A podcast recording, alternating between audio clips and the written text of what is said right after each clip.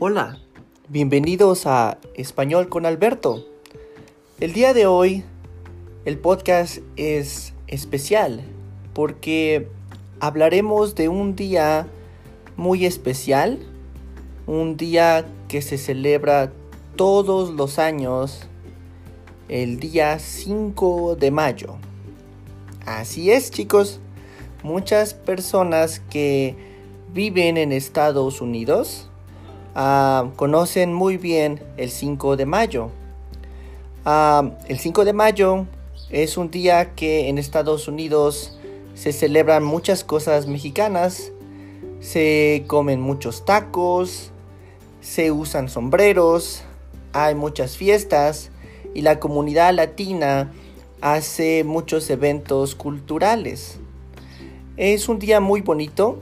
Realmente cuando yo viví en Estados Unidos ah, no sabía que celebraban el 5 de mayo de esa forma.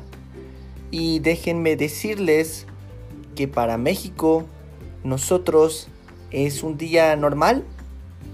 Es un día histórico, sí, pero no celebramos nada. Es algo sorprendente porque muchas personas de muchos países piensan que el 5 de mayo para nosotros es como el 4 de julio, el día de la independencia para nosotros, pero déjenme decirles sobre la historia y el origen de por qué se celebra en Estados Unidos el 5 de mayo y en México no es tan popular. Bueno, todo comenzó en el año de 1862. Fue cuando el imperio francés intentó invadir México. Pero las fuerzas mexicanas, a pesar de estar todo en su contra, pudieron repeler las fuerzas francesas. Fue algo histórico y que fortaleció mucho la independencia de México, fortaleció mucho que México se uniera contra países extranjeros, países invasores, y fue un día muy memorable para todo México. En ese tiempo, la parte de Texas, California, Nuevo México y otros estados seguían siendo parte de México.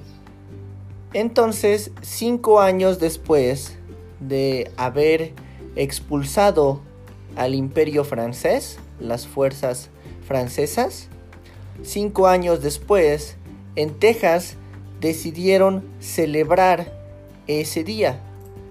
Empezaron con fiestas, con eventos y se hizo muy popular en la zona norte de México, la cual hizo que otros estados, otras ciudades como Los Ángeles empezaran a celebrar ese día conmemorativo y eso provocó que más y más países del norte de México celebraran el 5 de mayo.